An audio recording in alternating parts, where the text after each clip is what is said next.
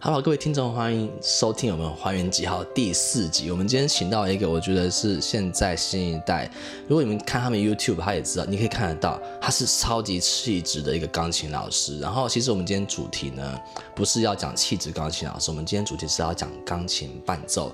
欢迎我们的毛建文老师，大家叫毛毛，哦耶！大家好，我是毛毛。对，那你今天要不要跟我们聊一下？就是因为你现之前研究所是念钢琴合作艺术，那其实呃，钢琴伴奏后来变成钢琴合作艺术这个名词是怎么来的？你要不要跟大家解释一下？呃，其实，在很早很早以前的时候呢，就是我们键盘类乐器确实是比较属于一个数字低音的呃的状态，那它就是辅助一些旋律的乐器。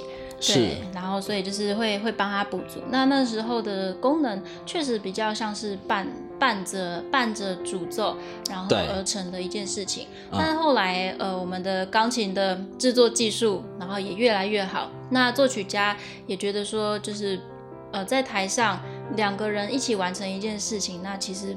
比较像是合作的关系，而不是呃伴奏的关系。是，对，所以后来就是有一些在呃在美国那边呢，他们就有一些教授开始使用钢琴合作这个词，因为觉得那个关系是互等的嘛，对不对？对，啊，或者是说他可能有些人讲说伴奏伴奏，然后就不小心把钢琴的地位就觉得说，哎，好像不然压下去了。是是是是是是，因为我其实我自己在国外啊，那个名词是从 accompany。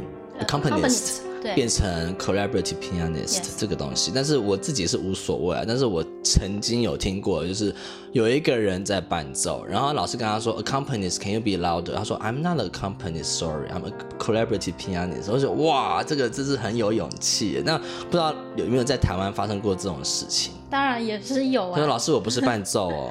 对，但我觉得也是看状况。那在台湾，大家通常就是也是因为太习惯伴奏这个词，所以就会嗯，就是讲伴奏伴奏这样子讲。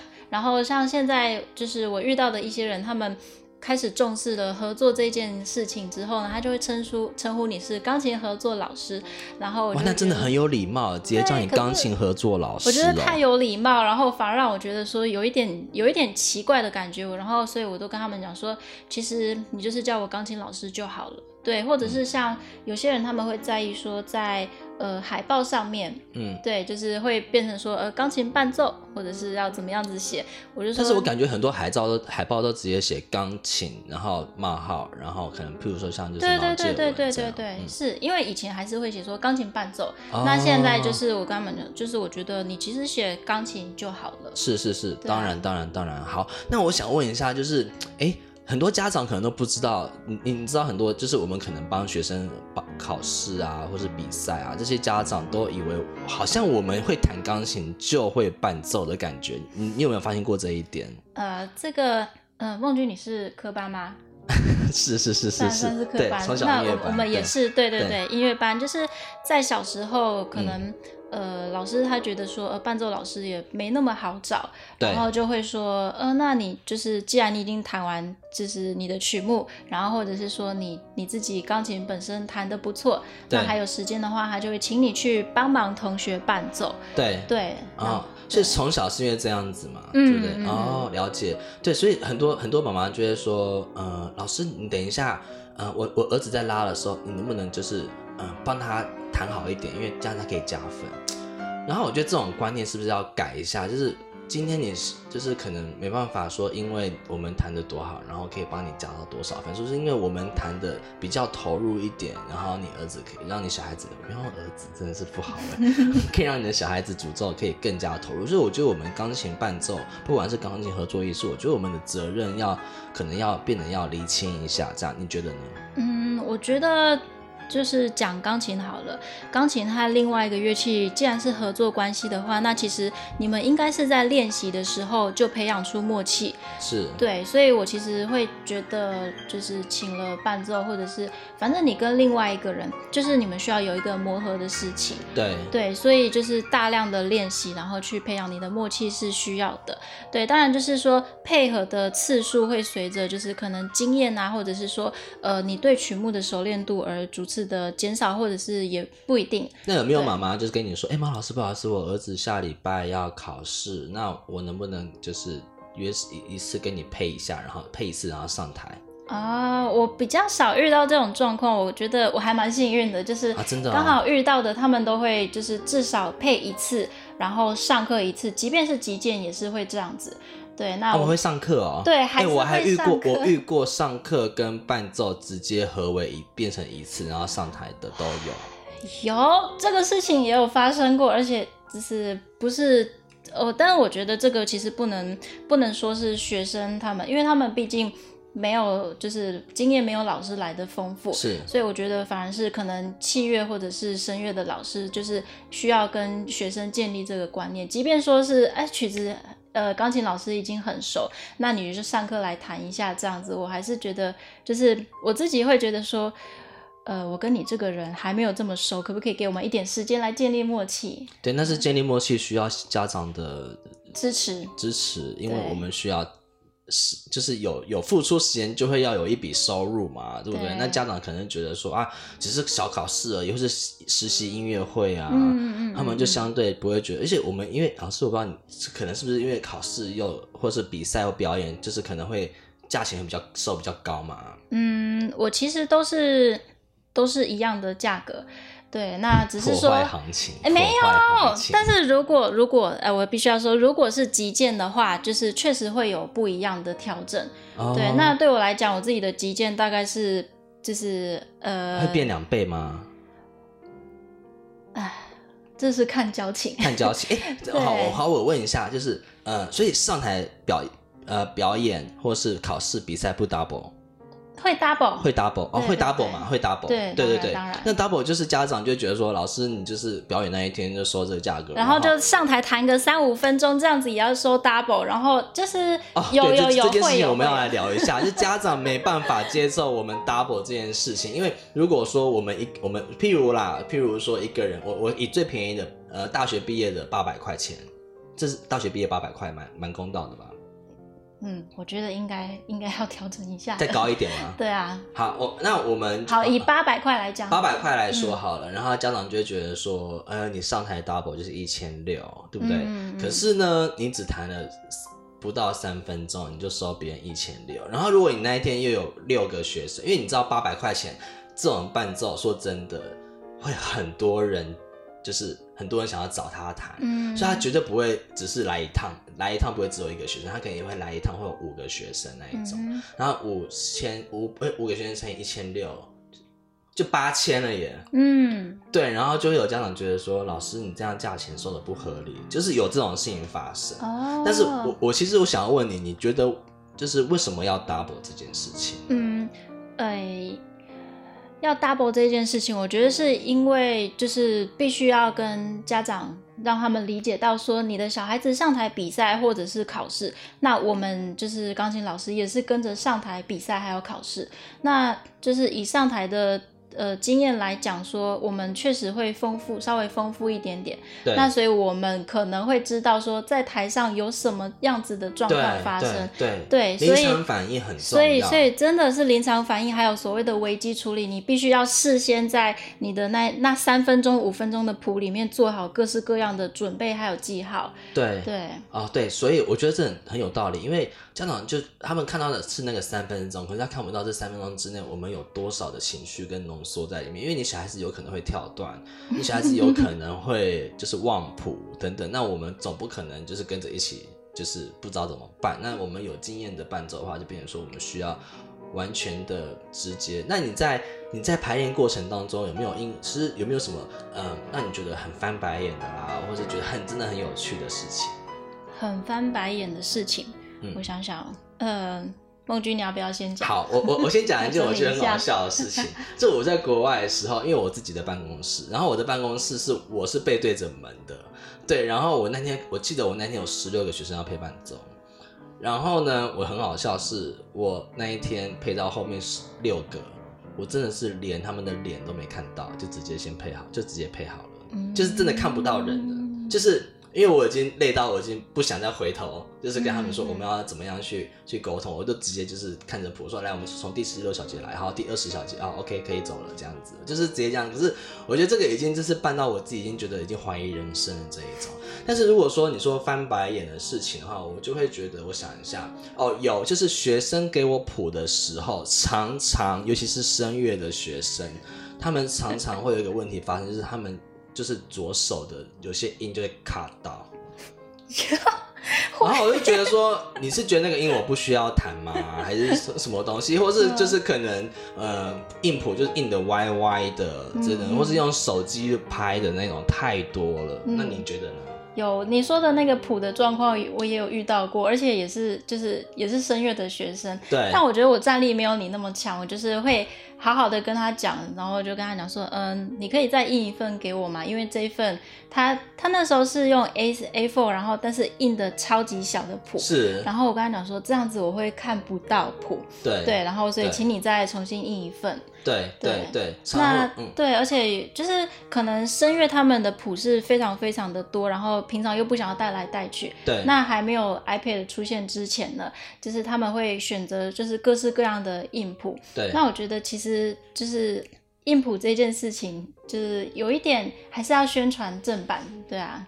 哦，哎，我觉得这很重要，因为哎，其实王老师你应该都是用影印本的吧？我有用影本，然后或者是 iPad 上面我也有。哦，因为如果我们伴奏都要用正版的话，那真的会 会蛮麻烦，会会有点重。对，有一些乐器是可能薄薄的一本就是一首，可是。大部分特别像是声乐，通常是这样厚厚的一本，然后里面一小首。对对。那有没有妈妈就是可能你连续一个比赛办了三个学生，然后可能 A 跟 B 跟 C，然后你觉得 A 真的是吹的很强，你觉得你一听就知道 A 就是第一名的那一种，但是可是 B 的妈妈就会说，哎，为什么那个你班，我觉得你班那个 A 班的比较好，所以他第一名。哦，没有，我没有遇到这种比较的事情，我就是真的很幸运的，真的，而且我觉得也不需要比较，你的小孩子长什么样子，你平常练习的时候会不知道吗？哦，真的不知道哦，啊，真假？会有这一种，真的会觉得我小孩子就是第一名的那一种，那一种感觉，这样没关系啊，反正在台上就真的是在台上见真章，真的。那老师，你觉得你你最擅长的是哪一个乐器？我最擅长的吗？应该是器乐类的，器乐类的，对，哪个乐器类的呢？嗯，我比较多的是在弦乐，但是管乐管乐也是有。那你以前你的副修是？我以前副修是小提琴。小提琴啊，关于你，我觉得有拉过副修是弦乐的伴奏，他们其实很会跟，就是你真的很懂。就是弦乐的东西，因为我以前复修是小喇叭，嗯，所以其实管乐东西我比较会跟，哦，但是弦乐东西我不是说不会跟，只是我需要花比较多时间去取得那个经验，才会跟得更好，嗯，譬如说有些小琴跟我说，哦，呃，老师这边就是。嗯，我这边刚好是连连工过去，所以就是不会刚好跟你完全对到这样，然后我就会觉得哦，我要我要花一下时间。哦，对啊，但我觉得这也是就是在当钢伴很有趣的地方，就每一种乐器。除了它就是不一样的特性之外，就是我们还还有还有一件事情，就是人的关系。人的关系。对，所以除了你可能同一样一首曲子，就是在跟这个人练，跟下一个学生练的时候，那个状态是可能你都需要重新的调整。是是是，当然当然当然。但是我只是觉得哇，很羡慕你是小提琴的，所以你在其实，在帮小提琴帮小提琴伴奏的时候，其实会得来的比较得心应手嘛，对不对？嗯，我觉得就是所谓的身临其境过，所以你知道可。可能遇到什么样子的问题？没错，没错。好，那我想问一下，在你读硕士之前，跟你读硕士之后，你觉得台湾的这个硕士钢琴伴奏这个学位给你带来什么最大的影响？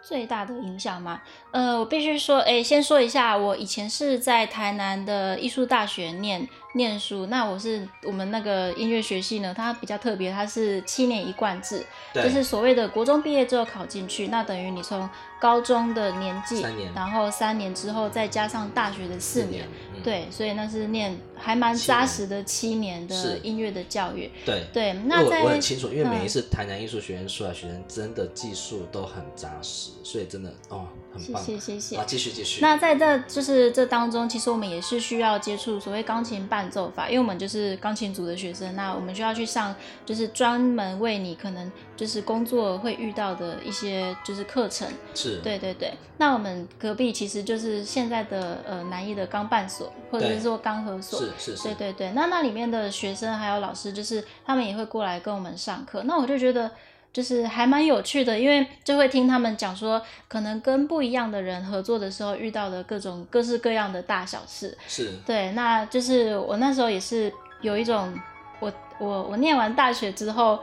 就是如果直接可能出去工作的话，那就是会弹琴的钢琴老师满街大小，对对对，到处跑，而且不管自学的或者是就是科班出身的，我觉得就是虽然说竞争的那个高度会不太一样，但我就觉得好像好像好像就这样子嘛。然后刚好那个时候就是家里就也鼓励我说，嗯，可以去试试看，说看是北部的学校啊，或者是就是再出国看看。对，那我也是在国外的营队里面，就是他也也有一个老师，他就建议说，那如果不想要这么早出国，或者是说，呃，在就是还有一点点犹犹豫或者是什么的话，那可以先就是考上台北的学校去看看。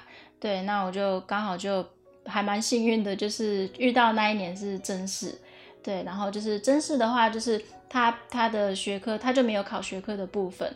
对，那我就觉得，哎，好像我比较得心应手，就考上去，然后就很幸运就考上了。考上了师大台北师台湾师范大学的钢琴伴奏研究所。呃，我们是师大是表艺所，表演艺术研究所，因为它里面有三个组，剧场、呃行销还有钢琴组。对，哇，这么酷！嗯，那你在里面学到的东西是跟钢琴对我们就是完全就是往就是以培育一个专业的钢琴合作的人才为目标，所以那里面的课程其实都还蛮扎实的。就是我们除了器乐，就是你要了解它的各式各样的特性，然后还有研究乐谱啊，包含就是管弦乐谱、歌剧乐谱那些，你必须要把它做一些呃改编，或者是你要知道说。哪一些部分是可能就是要特别去训练一下，像是你的音色啊，或者是配合的部分，对。然后我们还需要学语韵学，所以因为我自己当时就是在国外一直都是念钢琴 solo 这样，那我其实因为其实我我必须得说，呃，如果你会钢琴伴奏，你要出国的话，其实是非常非常好的，因为这会是你在读书时间的收入主要来源。我必须得这么说。那我自己觉得，身为一个好的伴奏，要有一个很好的技能，叫做视谱技能。那马老师，你觉得你的视谱能力是是很好的吗？就是说在，因为我自己不知道，因为我真的没有这么多时间去练那么多的谱，然后我也不可能期待每一个人的谱都是我弹过的。嗯那这个时候怎么办呢？你觉得？嗯，我以前其实我以前呃，在比较小的时候，可能我是国中开始念音乐班的，嗯那个时候我非常非常害怕视谱，因为嗯 我以前小时候在学钢琴的时候是属于就是所有天下父母或者是小朋友自己都觉得，哎，我是学一个兴趣，所以都会可能把一个很简单的谱，然后弹了很久很久。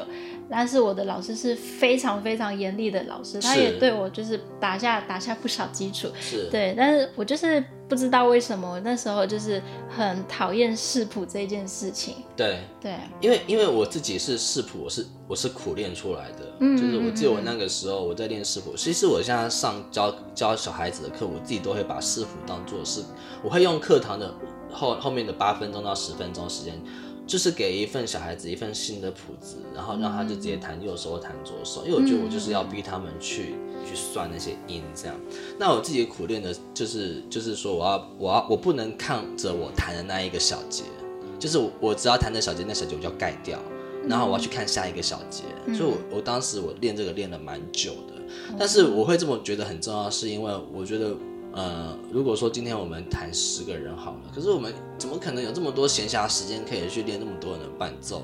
所以我们大概弹过一次，你就要知道说哪一个部分很难，就用红笔画起来，然后你隔天就是只练那个红笔的部分，然后等到考试前或比赛前的时候，你再把其他的部分再练练起来一点点。我是自己是这样子的心得。像你弹了这么多协奏曲啊，你自己如果说遇到那一些谱是弹不出来，因为其实协奏曲都是改编的。那如果你有些谱就是没办法弹出来的话，你会自己怎么样去去做调整？就我会我会先去听原版的音乐，就是它管弦乐的音乐是长什么样子，然后会去看它的乐团总谱，就是我必须要先做很很大量的功课。就我当我觉得那一段落就是有一点点奇怪，或者是我在乐团里面明明听到，哎，比如说是管乐部分的旋律。比较突出，但是他在写谱的时候可能会改变，就是剩下节奏的部分。是是是。对，那我这个时候呢，就是我会做，就是会做一些笔记，然后在练习的时候跟主奏会去讨论。嗯。对，就看他。就有没有比较希望听到的哪一个方向？了解，因为我其实我我其实之前在看影片的时候，我就看到马老师你你的就是片段这样，我就觉得你是个蛮会跟，然后蛮会听的。那我自己其实我比较呃怕跟管乐伴奏，因为我觉得管乐的曲子到大学或研究所，那个曲子都是难到一个夸张哎，你有遇过这种事情？有啊，都是在练都是在练钢琴的。对啊，就是真的就是在练，我不知道哎，就是。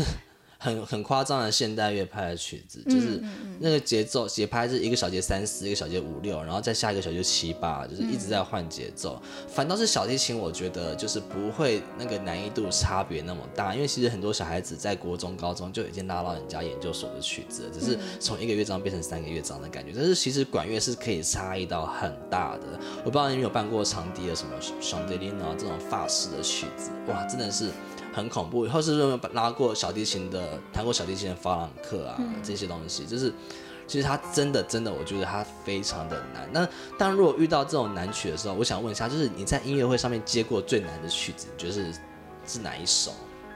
嗯，我觉得其实技巧都不会是问题，对对，反而是所谓的音乐性还有音色，对对是比较大的挑战，因为你在每一个场馆的时候。就是跟琴房里面的音响效果完全不一样。对对，然后所以就是我觉得，呃，曲目来讲的话，其实我觉得目前最难应该是拉赫曼尼诺夫的《Cello Sonata》。哇，那首你有弹是不是？有。哇，它也是我就是毕业音乐会的曲目，因为我从小就大家听到了，马老师会弹这一首马。马老师会弹这一首，所以如果你有需要找这个伴奏的话，请跟他联络。这个我必须说，其实拉赫写的根本就是给钢琴弹的。对，对他完完全全就是就是 for 钢琴 solo 的的一个对，因为他因为其实我我也会弹，可是当时就是我知道有有有人，就我在国外的时候，有有小提琴就是问我说要不要弹。因为其实我我我小大提琴或者大提琴问我，我都会觉得我都要考虑一下，因为我其实有接一场音乐会，就之前就是可能上半场是 F major 的 Brahms，下半场是 Cello Sonata Rachmaninoff，哦，我那一场我都会觉得我接的就是我宁愿这笔钱我不要赚，因为真的就是压力会很大这样。那我想我想你如果说你会弹拉曼诺夫这一首，它其实会。会很多人，很多人会想要找你谈，因为其实如果说我今天找你谈这个伴奏，你没有弹过的话，那你就不要接了。嗯，对，因为你要花太多时间去练。确实。对，然后我之前曾经听过有一个学生，他练那首 sonata，就是伴奏，光伴奏的谱，他练到就是他已经六神无主了。这样，那你当时应该也是花很多时间去把它练起来的吧？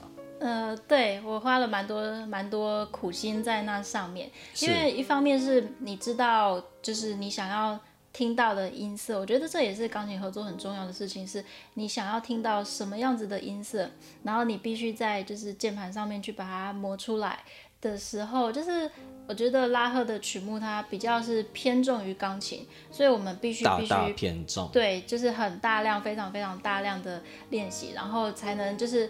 弹的好像是很轻松的样子，然后去跟着你的就是主奏一起，就是唱一些漂亮的旋律。可是它真的真的很难，这真的很很。对啊，然后我的手又很小，你的手是很小的吗？弹不到十度的小手。哇，那你弹那首不是很吃力吗？就是会觉得，哎，我的肌肉一直一直在增长。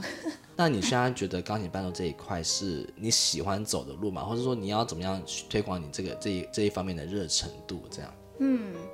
呃，其实有些学生就是他，他也是钢琴主修的，对。然后我帮他弹完伴奏之后，他会跟我说，他之后也想要走钢琴合作。是。对，那其实我我都保持蛮鼓励的心态。哦，不是保持着要跟我争市场的心态，是不是？当然不会啊，因为 我觉得又又来一个竞争者啊。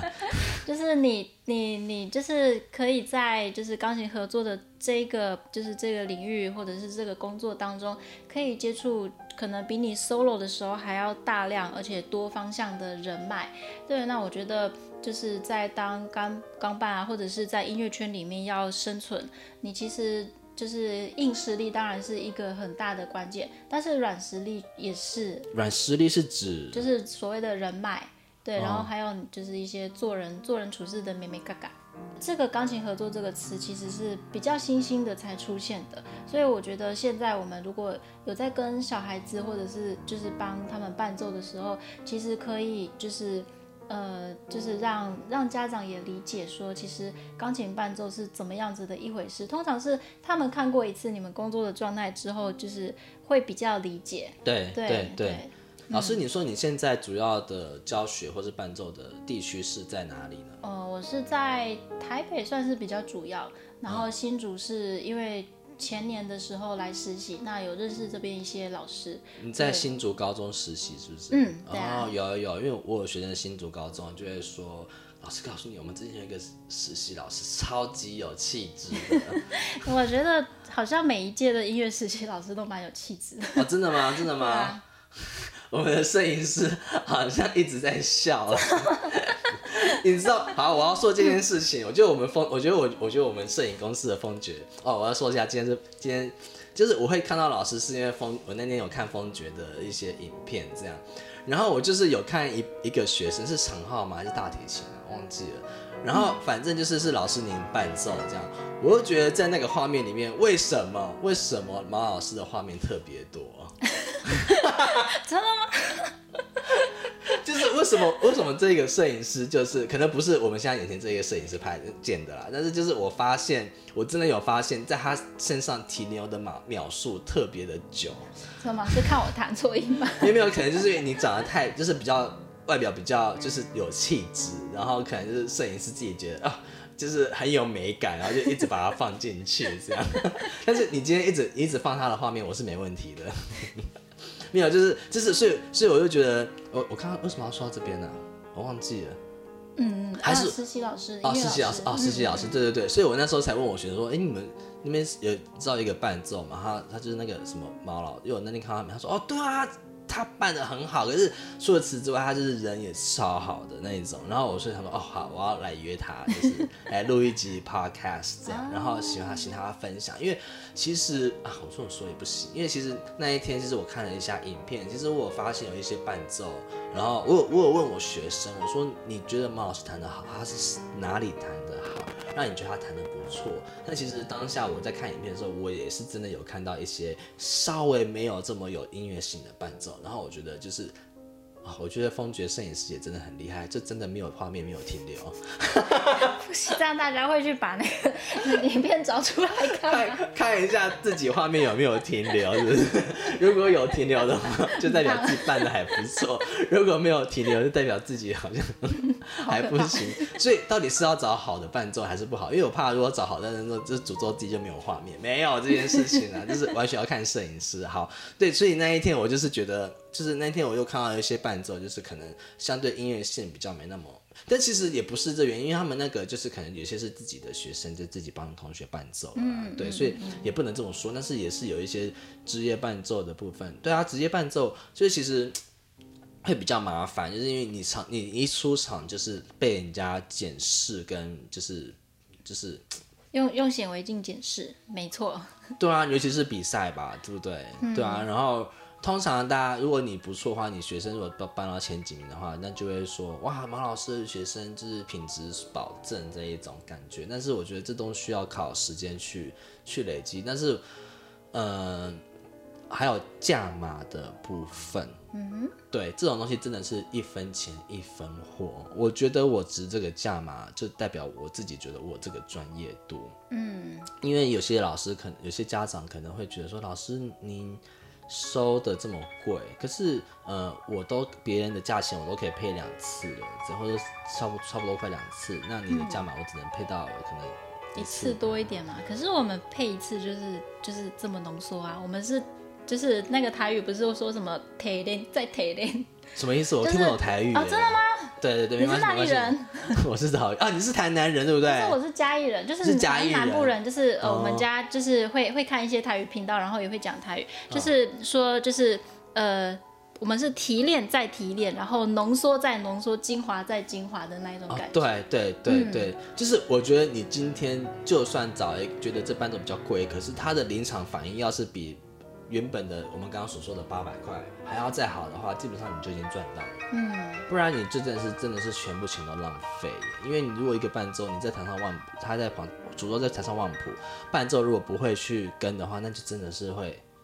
直接死定，会会有点可怕。对，但是其实你自己应该也是慢慢价格也是慢慢涨上来的嘛，对不对？那你自己在一开始的时候，你也是保持着我就是学习怎么样去临场，可是到最后你觉得你经验已经很丰富了，然后你觉得你可以收到这个价钱了，你才会你才会收这个价钱。嗯，其实我一直都是觉得，就是我自己对我自己来讲，就是有一个要求，就是。呃，每一次的合作，我都要再重新归零，再就是再整理、再学习。对，因为就是如果没有归零的话，我觉得有的时候会有一些呃包袱存在，然后会阻碍说你可能对于这一个曲目的学习，或者是呃对于自己的一些呃能力的提升。对，哦，嗯，而且我觉得就是跟不一样，很多不一样的老师在上课的过程当中，就是你也可以就是。学到很多不一样的，就是处理的处理的态度。没错，没错，没错，就这很重要，因为我们不能把上一次的伴奏的经验，基基本上有可能是同一首曲子的那个感觉放到下一个学生身上，其实对下一个学生是很不公平的。嗯嗯。因为你随时要听到新的声音，听的新的新的感觉之后，你要完全换一个角色，去用一个对他是最 match 的方式去跟他一起合作嘛，对不对？感谢今天毛老师来我们今天的节目。那我们今天就是还是有很多可以聊的，其实，但是因为时间关系，那我们就今天先先聊到这边。然后，如果各位听众你们有有问题的话，请欢迎找毛介文老师的脸书。然后，其实我们应该也是会把脸书放在链接上面，然后大家可以去找你。嗯，然后，嗯，还有我们还有 YouTube 频道哦。哦，老师，你有 YouTube 频道对不对？有，对。那你要不要说一下你的 YouTube 的频道主要是在什么？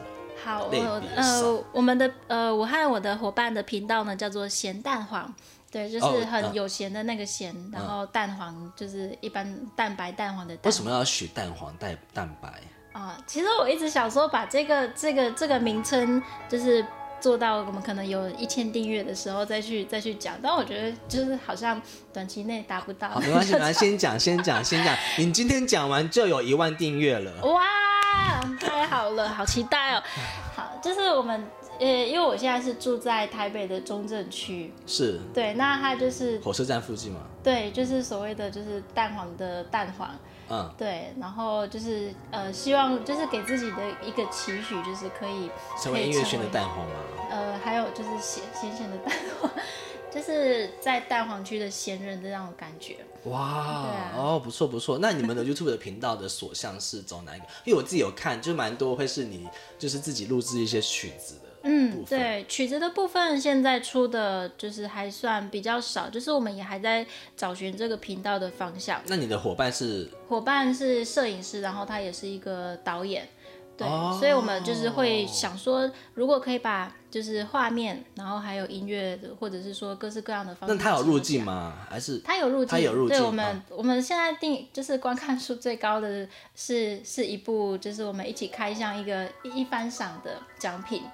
什么什么什么什么东西？呃，一番赏它就是就是那个一个日本那边传过来的抽奖，然后它都是像动漫人物这样子，就好像我们小时候去杂货店，不是那五块钱一抽。然后就会抽到可能有各式各样的小奖品啊、糖果之类的。